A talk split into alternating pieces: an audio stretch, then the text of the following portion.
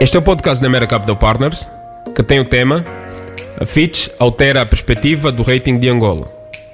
A agência de notação financeira Fitch Ratings revisou a perspectiva do rating da dívida soberana de Angola de estável para positiva. O aumento da perspectiva espelha o reconhecimento da forte possibilidade de melhoria do rating da dívida soberana de Angola nas próximas avaliações da agência.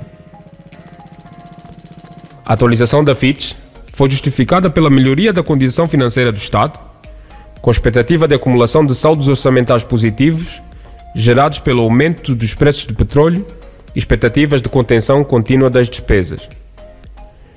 Entre os indicadores considerados para avaliação positiva da perspectiva do rating de Angola destacam-se o estoque da dívida, em que a Fitch antecipa uma diminuição até 56,5% do PIB em 2022, o PIB, em que a agência antecipa uma recuperação econômica após cinco anos consecutivos de contração econômica, com taxas de crescimento real de 2,8% em 2022 e 3,4% em 2023.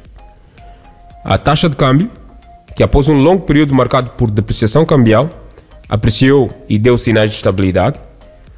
Um indicador importante, inclusive para a evolução do estoque da dívida, dado que a dívida denominada em moeda estrangeira representa cerca de 70% do total da dívida pública, segundo a Fitch. As reservas internacionais, sendo antecipado que aumentem para 18,7 mil milhões de dólares em 2022, equivalente a 7,6 meses de importação. A reforma econômica orientada para a estabilidade e a consolidação orçamental no âmbito do Programa de Financiamento Ampliado do FMI, que foi concluído em 2021, é outro fator positivo apontado pela agência. Atualmente, o rating de crédito de Angola situa-se em B-, portanto, pode evoluir para B. Em 2013, período anterior à crise, o rating tinha atingido BB-, um nível superior ao atual.